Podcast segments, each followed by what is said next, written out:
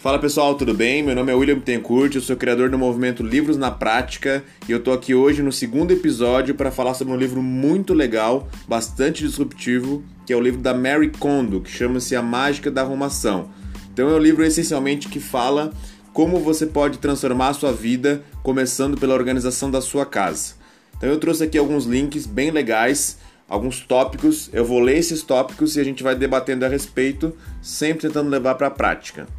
Primeiro tópico relevante: muitos pais já brigaram com seus filhos na infância para que eles organizassem o quarto e seus pertences. No entanto, a maioria não ensinou detalhadamente como isso deveria ser feito. Ou seja, muitos pais brigam com seus filhos pela desorganização, mas são raros aqueles que sentam com os filhos e ensinam realmente como organizar alguma coisa. Ou seja, o filho ele começa a organizar as coisas do jeito dele, e nem sempre a forma como ele escolhe é a melhor maneira. Então, um aprendizado prático é: você que é pai, ensine o seu filho a forma correta de organizar as coisas. Um outro ponto bem legal que está no livro é o seguinte: as pessoas pensam que por arrumarem a casa por muitos anos sabem fazer isso bem feito. Porém, a verdade é que você pode ter feito errado por muito tempo e não sabia disso.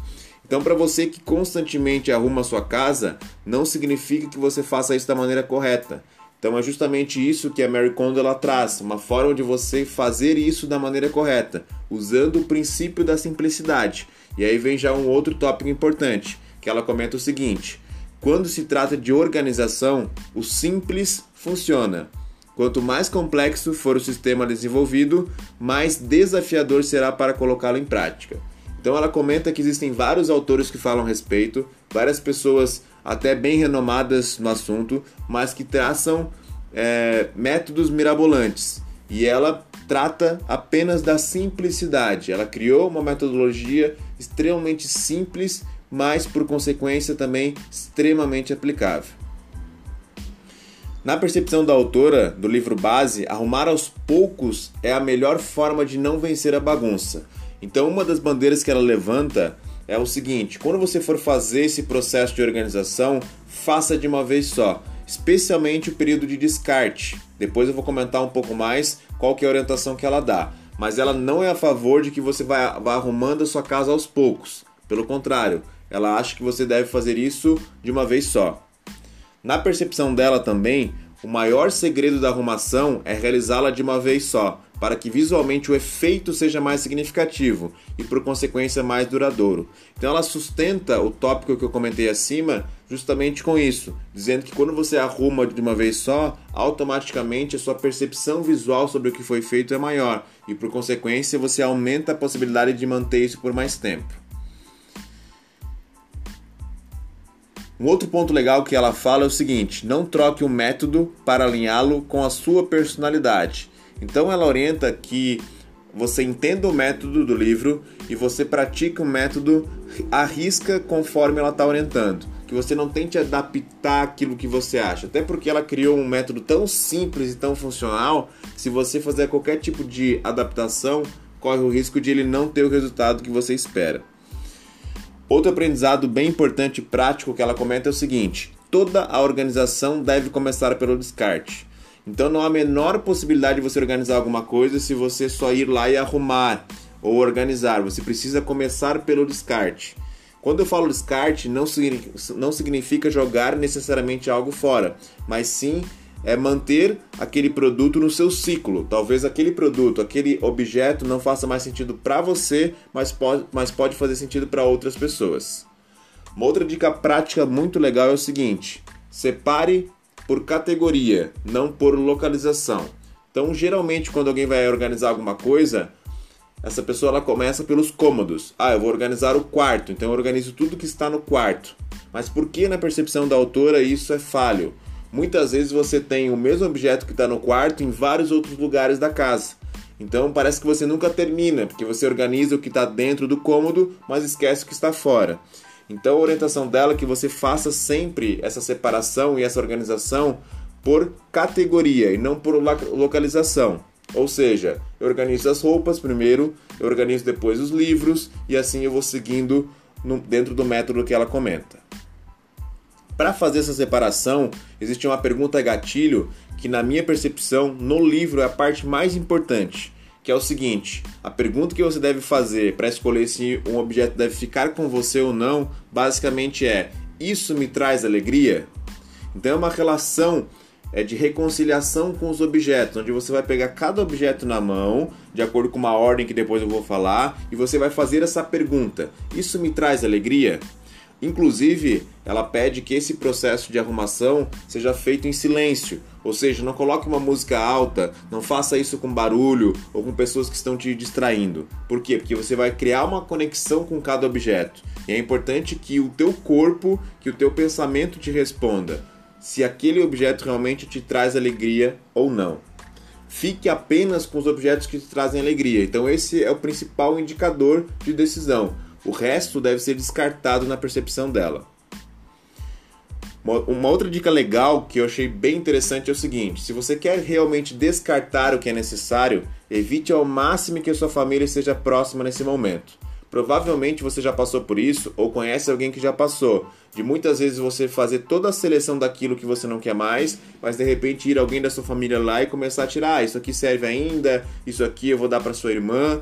Então, a ideia, o que a Mary Kondo comenta muito, é que você deve fazer essa arrumação e evitar que essas pessoas olhem para esses produtos que serão descartados. Até porque, geralmente, essa pessoa sempre vai encontrar uma maneira de utilizar ele de alguma forma, mesmo que aquilo não esteja sendo utilizado por anos.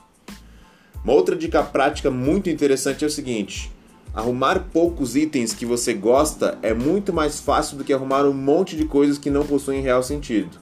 Só que a maioria das pessoas escolhe a segunda opção, de tentar arrumar uma casa lotada de objetos e de coisas que não fazem o menor sentido. Resultado, esse processo de arrumação torna-se chato e lento, e não é o objetivo da Mary Kondo, ela quer simplificar o processo.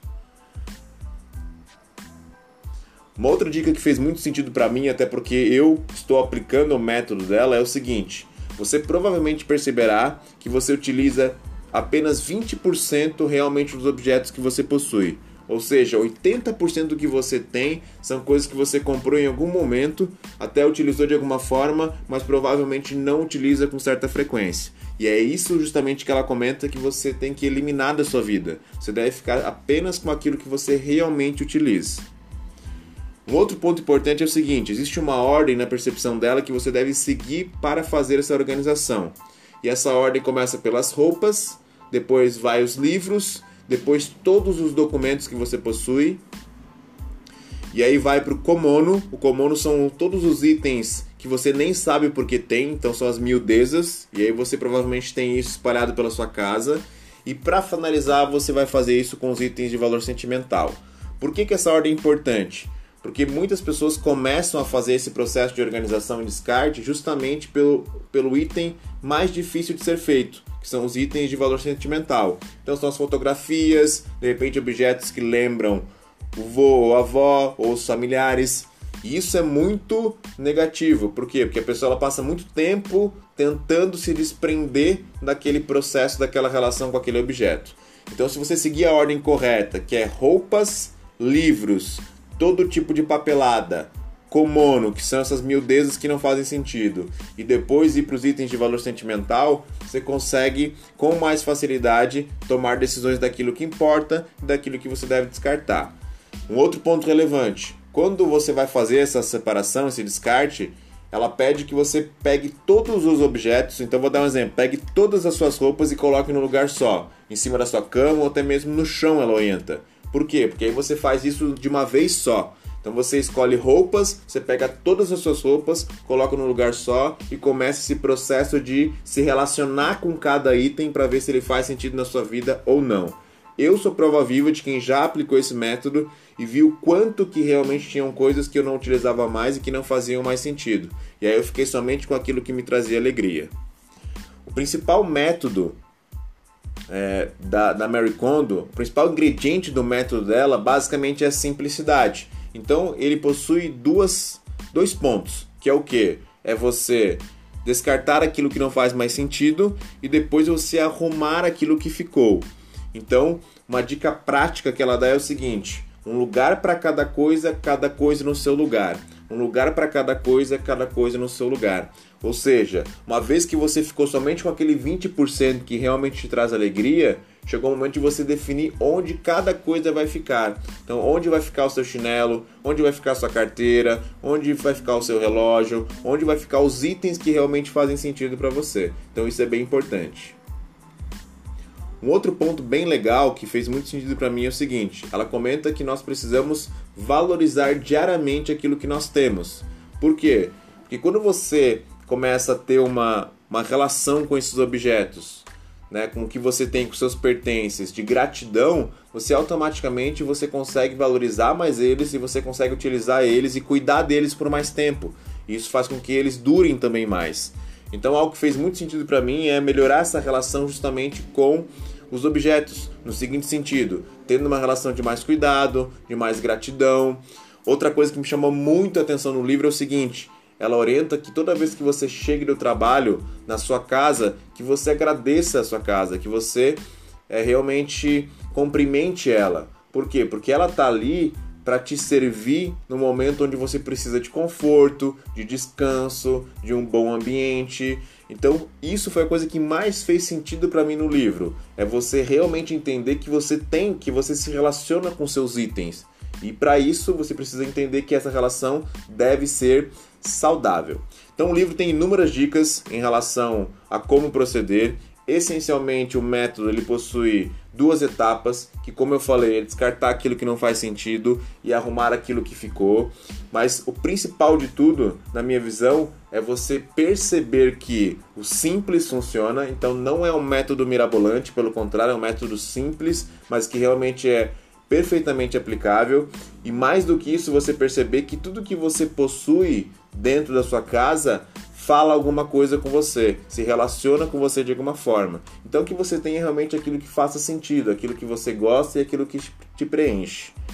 Um outro ponto para finalizar bem legal é que você deve, se você gosta desse assunto, você deve tentar compartilhar esse assunto com o maior número de pessoas possíveis. Por quê? Porque uma vez que você vê que as pessoas ao teu redor estão é, aprendendo com isso, estão melhorando através disso, você automaticamente se empodera para fazer o mesmo. E para finalizar, algo que me chamou muita atenção é o seguinte: ela comenta que toda transformação de vida começa pelo interior da sua casa. Então, se você tem grandes projetos, grandes possibilidades, muitas ideias de negócio. É utopia você pensar que você vai conquistar o mundo se você não conquistou ainda a organização da sua casa. E isso fez muito sentido para mim. Por quê? Porque é necessário que você comece as coisas do início, do começo, do simples, que é justamente o seu lar, deixando ele confortável, agradável para você, para que você possa depois alçar novos voos e desafios. Então, esse foi mais um episódio do podcast Livros na Prática. Eu falei sobre um livro da Mary Kondo que chama-se A Mágica da Arrumação. Ela é uma autoridade no assunto de arrumação de casas e ambientes. Eu espero que você tenha gostado desse podcast. Compartilhe ele com o maior número de pessoas possíveis e me ajuda a acelerar esse processo de fazer as pessoas entenderem que livros transformam vidas. Esse é o principal intuito desse projeto que chama-se Livros na Prática. Então aguardo vocês toda segunda-feira. Na próxima semana a gente vai ter o terceiro episódio né, desse podcast que está sendo muito legal para mim. É um prazer sempre poder compartilhar um pouco daquilo que eu tenho aprendido com os livros. Um forte abraço, tamo junto.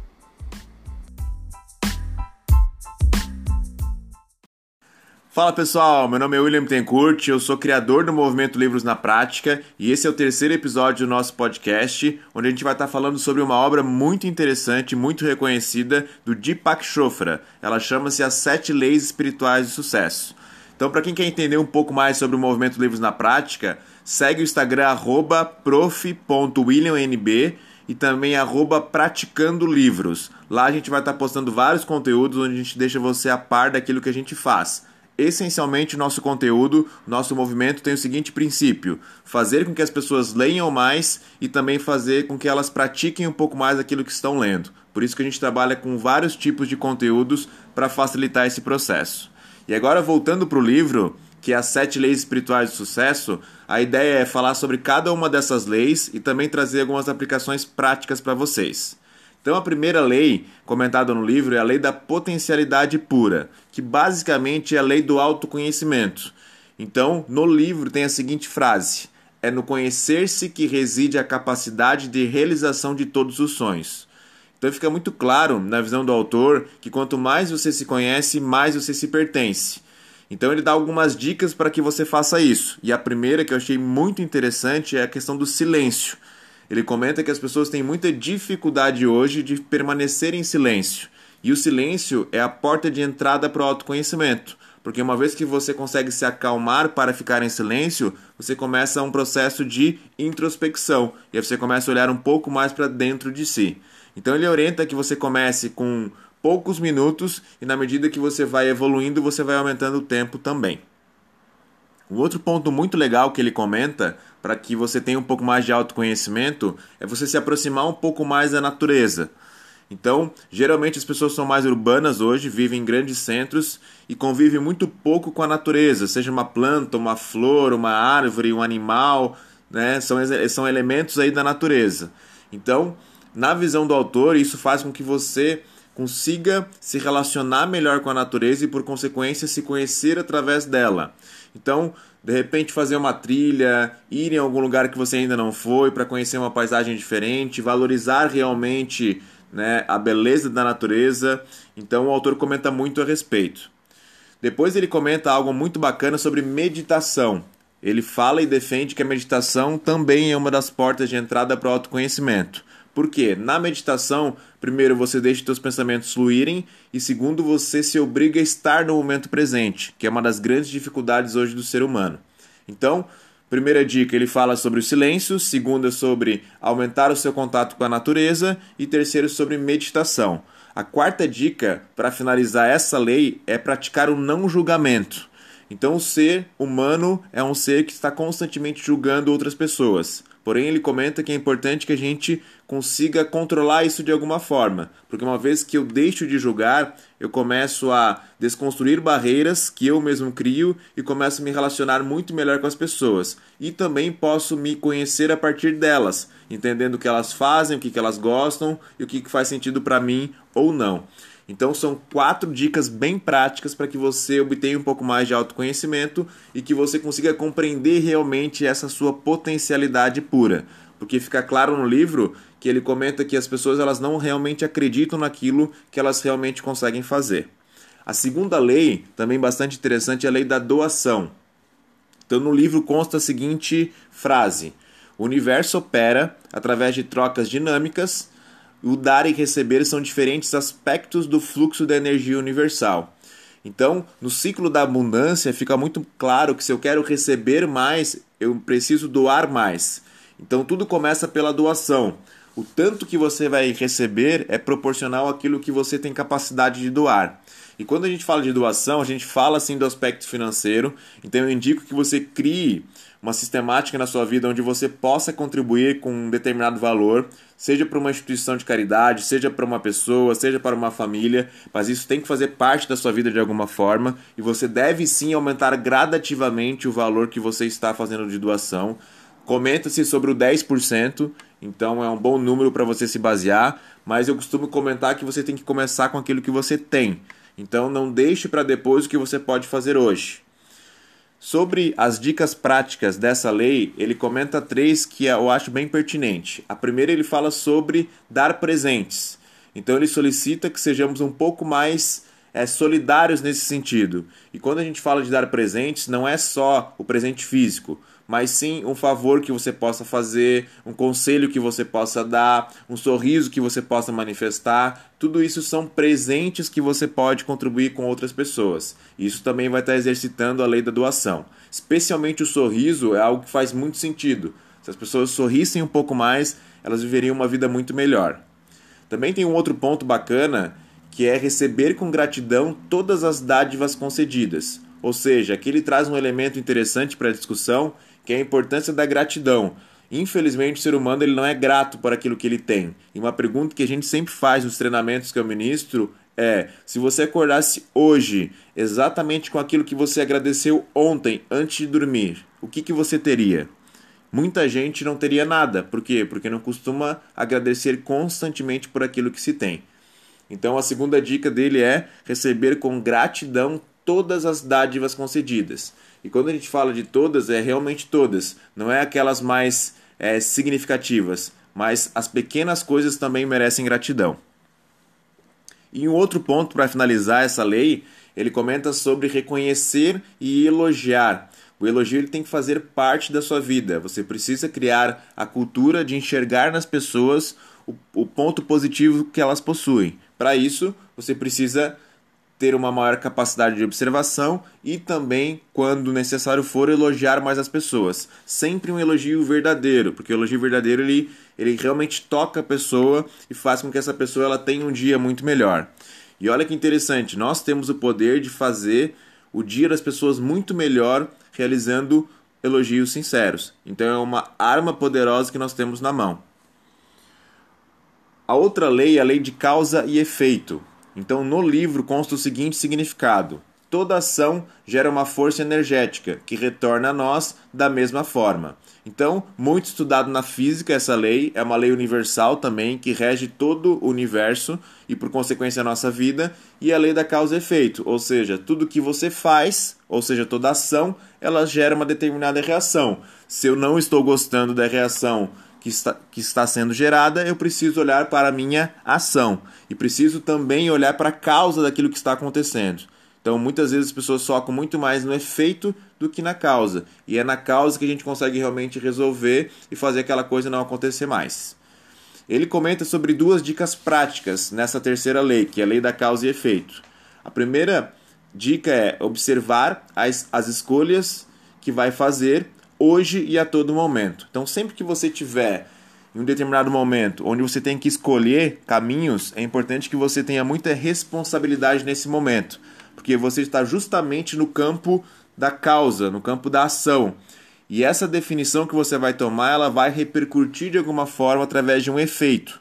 Então, por isso que eu digo, o momento de você atuar não é no efeito necessariamente, mas sim na causa do problema ou considerando aí né, a lei de ação e reação, é na ação em si que você consegue de fato é, definir como é que vai ser a reação daquilo que você determinou. Então é bem importante que a gente olhe com muito critério para isso. E uma outra dica bem legal desse terceiro item é seguir a orientação do seu coração. Eu costumo comentar que a intuição ela é um músculo que a gente pode treinar e refinar ela cada vez mais. Então, seguir o coração é basicamente isso. É quando você estiver em momentos de decisão, você pode sim ter uma visão mais analítica das coisas, mas também pode contar com a sua intuição. Porque, na verdade, a intuição é basicamente o teu espírito falando sobre aquilo que você deve fazer. Então, é importante que você olhe para isso com atenção. Então, siga a orientação no seu coração. Então, quarta lei. Nós já vimos três leis: a lei da potencialidade pura, a lei da doação e a lei de causa e efeito. A quarta lei é a lei do mínimo esforço. E esse nome pode nos trazer estranheza, porque eu posso pensar que tem a ver com preguiça ou com procrastinação. Mas não. Basicamente no livro fala o seguinte: tudo acontece exatamente quando tem que acontecer. Então, ele comenta o exemplo da natureza. Na natureza, tudo está minimamente articulado para que as coisas realmente aconteçam no momento certo. Então é só no momento certo que a flor é, realmente nasce, é no momento certo que a planta cresce, é no momento certo que chove, que faz frio, tudo está realmente integrado num, num, num processo de mínimo esforço, ou seja, nada acontece antes do que deveria acontecer. E infelizmente o ser humano ele é muito imediatista e até, até por vezes ansioso e ele quer que as coisas aconteçam de um dia para o outro. E tudo que é grande leva tempo para ser construído. Então, se eu acredito na lei do mínimo esforço, eu compreendo que existe a minha energia de fazer acontecer, mas também é necessário que exista um momento certo para que isso aconteça. Enquanto esse momento certo não chegar, as coisas não vão acontecer. E aí o autor ele traz três pontos bem legais, três dicas práticas. A primeira é a questão da aceitação. Então ele comenta que tudo que acontece na tua vida, o primeiro passo não é questionar, e sim aceitar. Então, por exemplo, furou o pneu do seu carro, o primeiro passo não é reclamar ou questionar o porquê disso, mas sim aceitar que isso está acontecendo. É o primeiro passo para a mudança. Por exemplo, alguém que é viciado em qualquer tipo de vício, essa pessoa ela só vai realmente conseguir sair dessa situação se ela iniciar esse processo de aceitação. Uma outra dica bem legal dessa lei é o seguinte: desistir da necessidade de convencer as pessoas do seu ponto de vista. Eu, particularmente, já passei muito tempo tentando fazer isso. É, ensinar as pessoas do meu jeito sobre algo, tentando argumentar de modo que eu convencesse elas de alguma coisa. E eu aprendi com a minha experiência que ninguém convence ninguém, assim como ninguém motiva ninguém. As pessoas elas têm a sua opinião própria e eu posso tentar expandir essa opinião, mas jamais eu posso realmente mudá-la. Então é desistir dessa necessidade que nós temos de ser o centro das atenções e tentar convencer todo mundo. E um outro ponto muito legal para finalizar essa lei é a autorresponsabilidade. Então, não é terceirizar a responsabilidade por acaso, porque tudo acontece exatamente quando tem que acontecer. Não, a pergunta é o que, que eu tenho que fazer, até onde eu posso ir e até onde eu tenho que aguardar que as coisas se manifestem. Então, por isso que ele traz o elemento da autorresponsabilidade. A quinta lei, muito legal e bastante conhecida até como a lei da atração, chama-se a lei da intenção e do desejo. Na visão do Deepak Chopra, o que, que significa essa lei?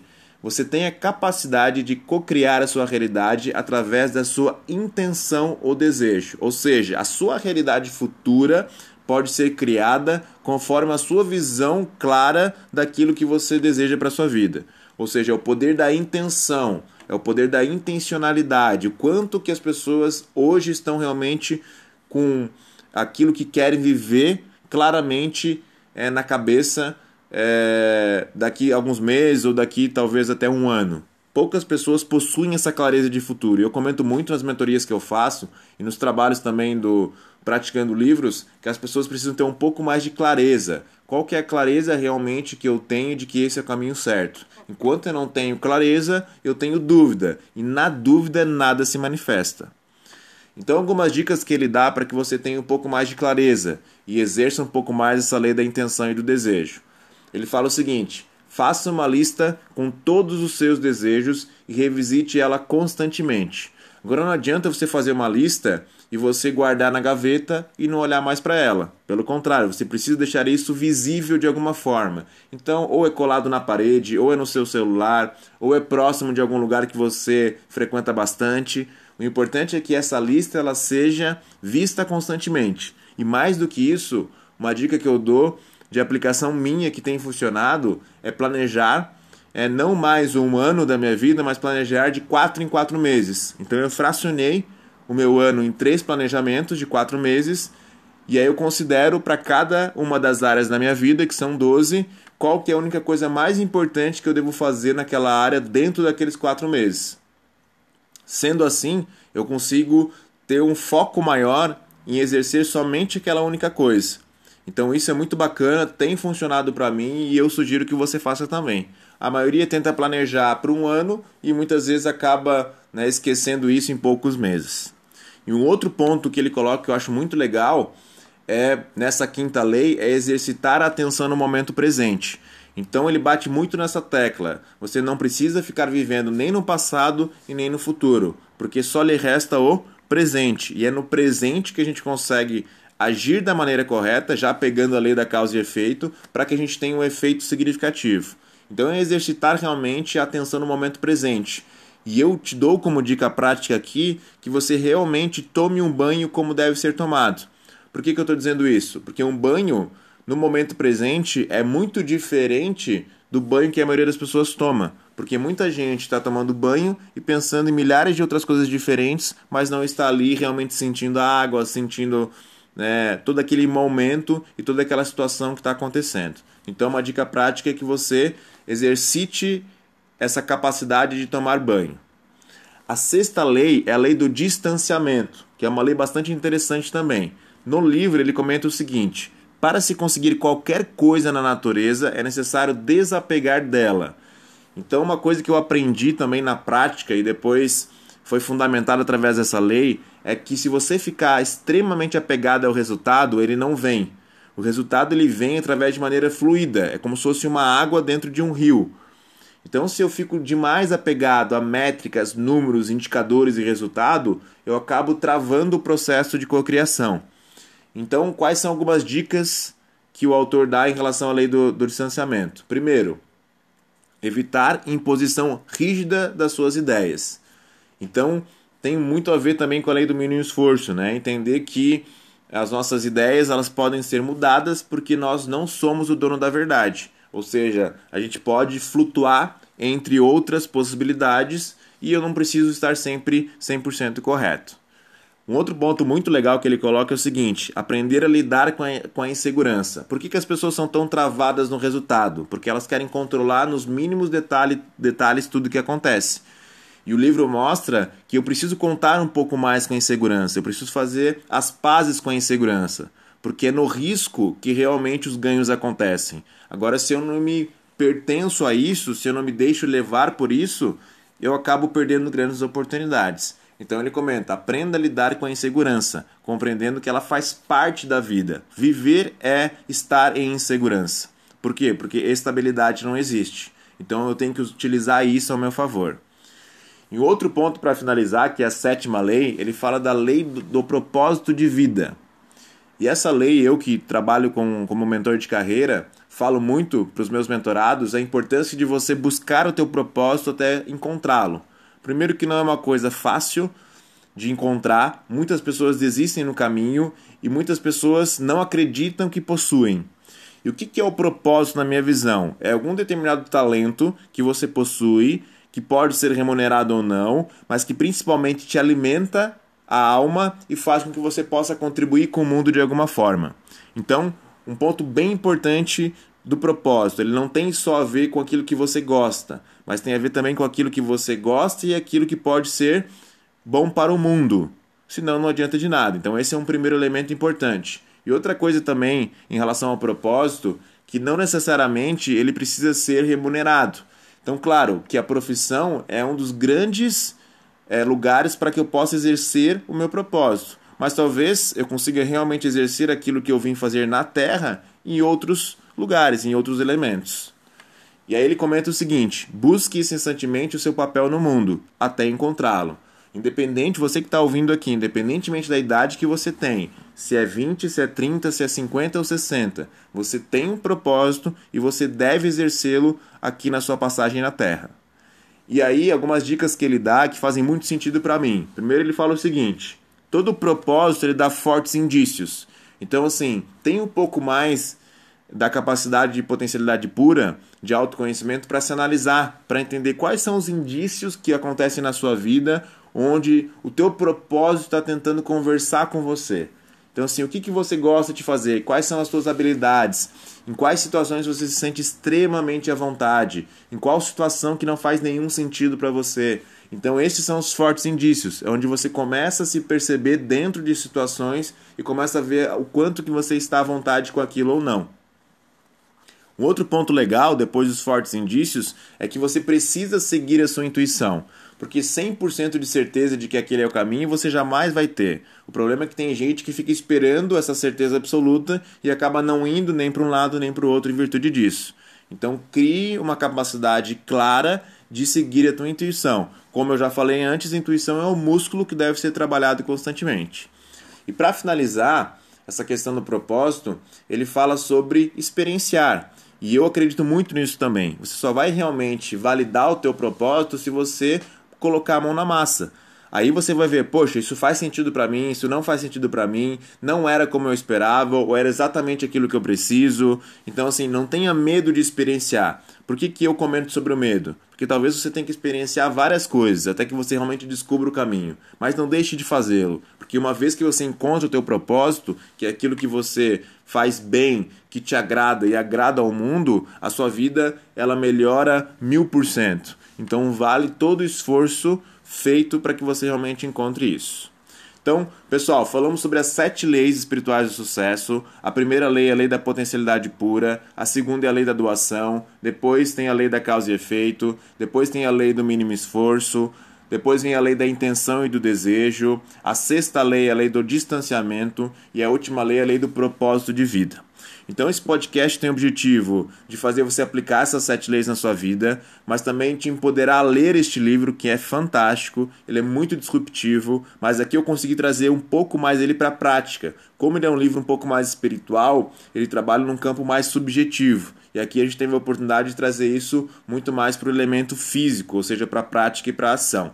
Então, continuem ligados nos podcasts. Nós já temos dois. Primeiro capítulo eu comentei um pouco sobre a história da Amazon e do Jeff Bezos, e o segundo, o foco foi falar sobre o método da Mary Kondo de arrumação e organização. Esse é o terceiro que fala agora sobre as sete leis espirituais de sucesso. Aguardo vocês na próxima segunda-feira, onde a gente vai estar tratando de um outro livro, também tentando entrar em profundidade aí. É, em coisas que sejam realmente relevantes. Tamo junto, um abraço, é muito bom estar aqui com vocês, compartilhando um pouco dessas experiências. Valeu!